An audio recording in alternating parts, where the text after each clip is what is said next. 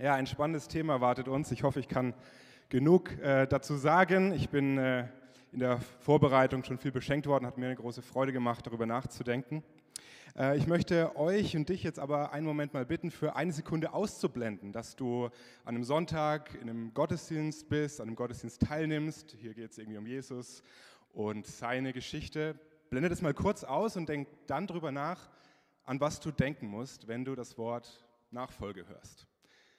Ich glaube, es geht vielen so. Mir ging es so, dass ich erstmal so in die Businesswelt gegangen bin, so gedanklich gedacht habe, ja, da sucht jemand einen Nachfolger, also ein Pionier, ein Firmengründer, möchte, dass seine Leidenschaft, seine Mission, sein ganzes Herz, sein Lebensprojekt vielleicht in gute Hände gegeben wird. Und dass der Nachfolger, den er beruft, den er sich aussucht, den er sucht, dass der diese gleiche Leidenschaft hat, diesen Ethos hat, das Herz an der richtigen Stelle hat, dass der weiß, worum es eigentlich geht, dass er das Herzensanliegen des Gründers, des Pioniers, von dem der vorangegangen ist, teilt.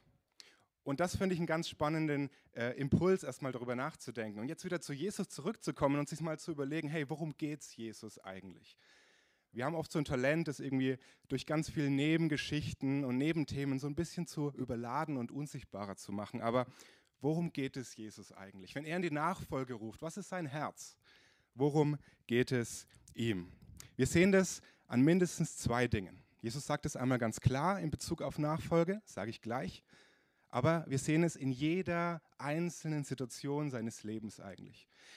Auf jeder Seite der Bibel wissen wir, worum es Jesus eigentlich geht. Er selber sagt, ich bin gekommen, um zu suchen, was verloren ist, um mein Leben zu geben als Lösegeld für viele. Jesus ist gekommen, um Menschen nach Hause zu rufen, der große Auftrag, das, was Jesus gelebt hat, wozu er gekommen ist, gelebt hat, gestorben ist, wieder auferstanden ist, seinen Geist, seine Kraft geschickt hat, war, um uns, dir und mir zu sagen, kommt nach Hause. Da ist ein Gott, der auf dich wartet. Er will uns retten aus diesem Schicksal, aus diesem ewigen Schicksal ohne Gott. Er möchte, dass wir das Leben finden, dass Menschen ohne Gott wieder zurückfinden zum Vater. Er erzählt die Geschichte vom verlorenen Sohn, der irgendwann weit weg vom Vater sitzt und merkt, das Leben ist so nicht gut, ich habe Sehnsucht, es fehlt mir was, das ist nicht alles.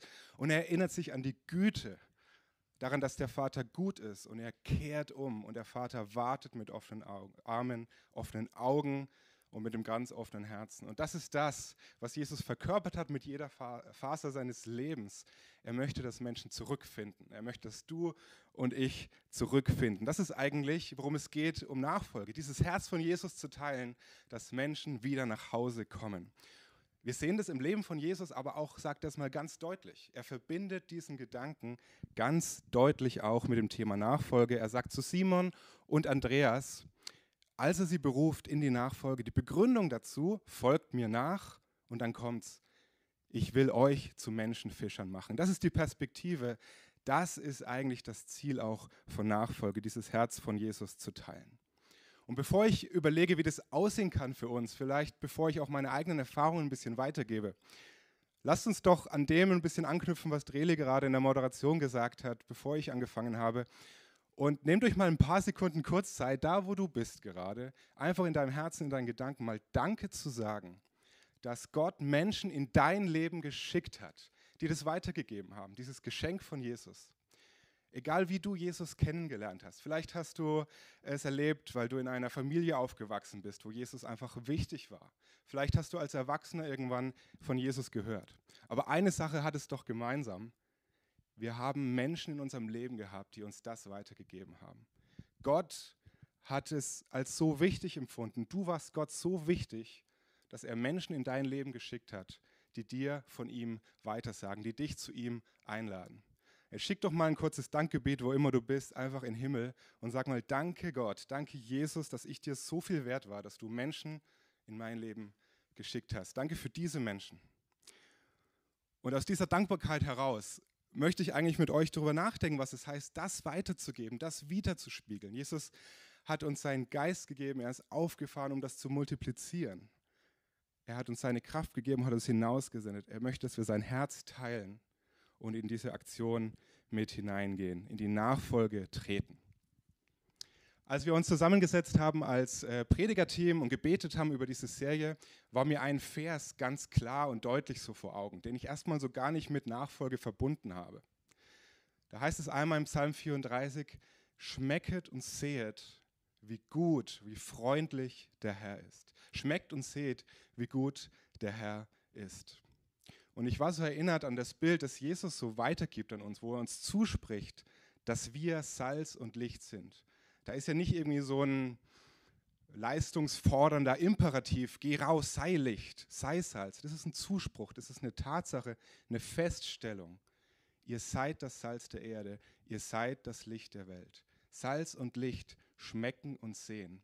Was wir uns wünschen, was Jesus sich wünscht, dass die Menschen einen klaren Blick, einen klaren Geschmack von Gott in dieser Welt haben. Dass sie erleben, schmecken und klar sehen, dass Gott gut ist, dass sie einen klaren Blick auf diesen Gott haben. Und das finde ich ein Trost für alle, egal ob du der große Prediger bist oder jemand, der im Stillen allein ein großes Herz hat, einfach zu beten für deinen Arbeitsplatz, diese Stadt, die Gemeinde, Menschen, Nachbarn, Freunde, Familie. Egal was du tust, sichtbar, Licht oder scheinbar ganz unsichtbar, wie das Salz. Beides ist dazu da, dass wir es weitergeben. Beides ist wichtig. Und beides segnet Gott und über beides freut sich Gott ungemein. Salz und Licht schmecken und sehen. Wir wünschen uns, dass die Menschen sehen und merken, Gott ist gut. Und dass sie da neugierig werden, dass sie zurückfinden und suchen und fragen nach diesem Gott. Durch alles, was wir tun, als Stadtgestalter, als